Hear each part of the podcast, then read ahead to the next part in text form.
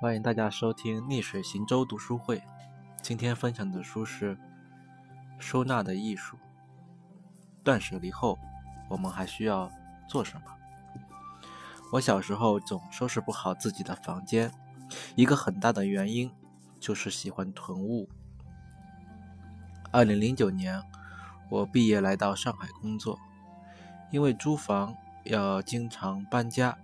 所以克制了一些囤物的习惯，这让我体验到了物品少一点的那种轻松的感觉。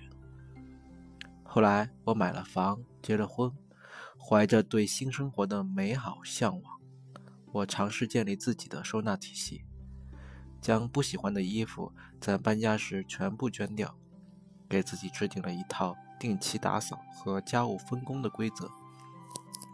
当时这个体系不完美，但也让我体验到收纳的乐趣。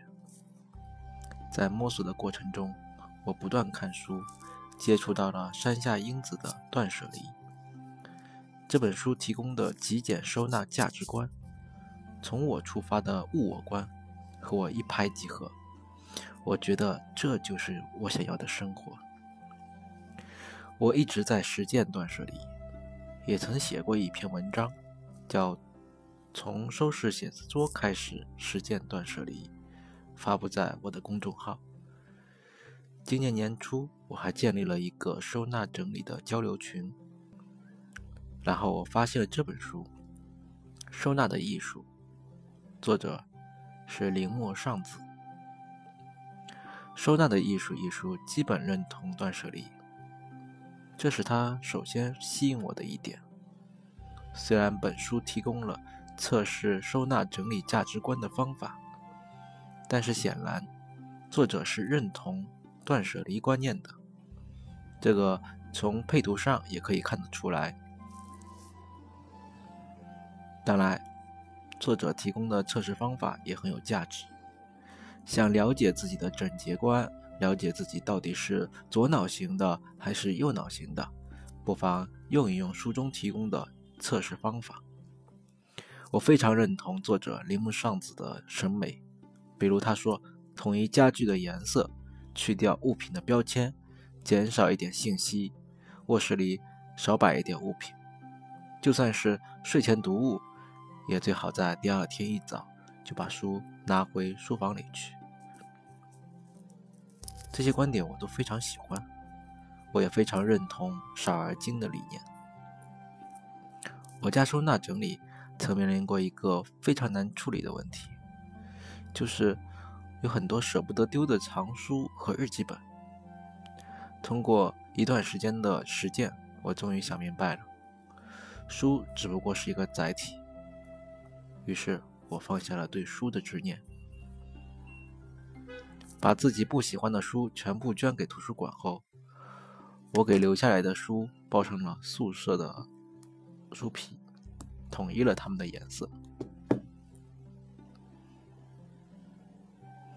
包上书皮后，看起来更舒服一点了。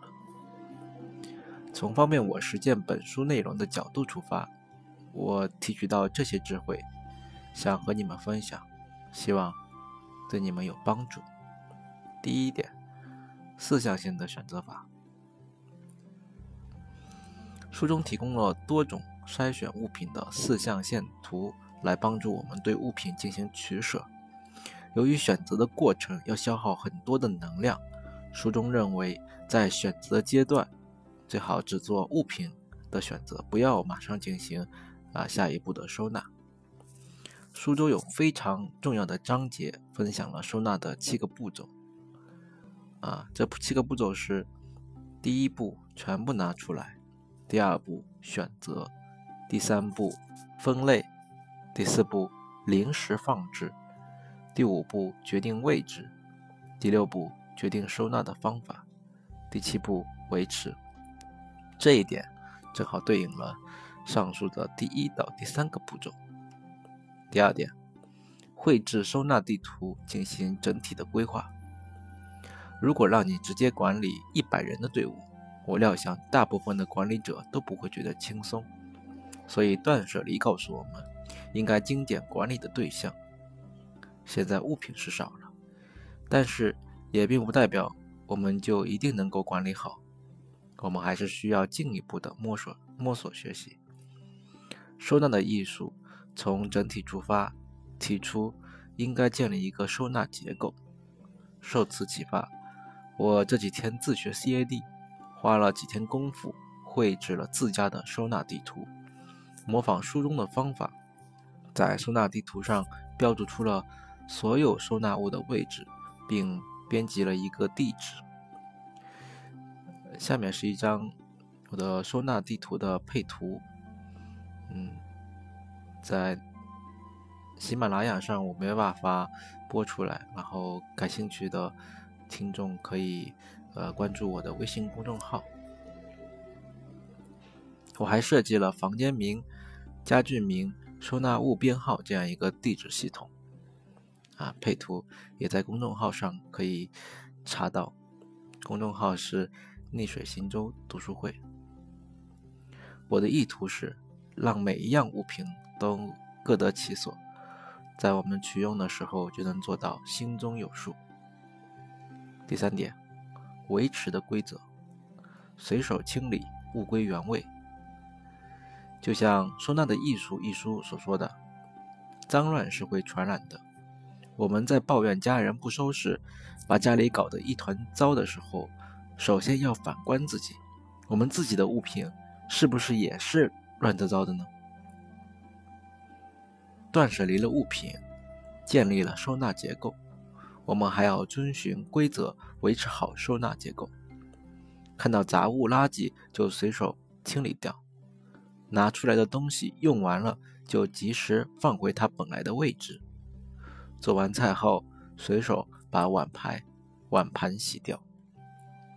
整洁也是会传染的，我们自己做到位了，家人感到舒服，自然也会跟着我们一起做。最后是对本书的实践要求：第一，有计划的对家中所有的物品进行四象限法的筛选；第二，绘制收纳地图；第三，列出存放在各个收纳地址的物品清单；第四。统一家中物品的颜色和外观，这四个要求我基本上已经完成了。就是第三步，列出所有的物品清单，还还差一点。啊，最后介绍一下逆水行舟读书会，呃，发起人逆水行舟依赖。书评人、极简生活时间统计实践者、逆水行舟读书会的发起人，专注拆解书中的智慧。欢迎订阅微信公众号“逆水行舟读书会”。谢谢大家的收听，再见。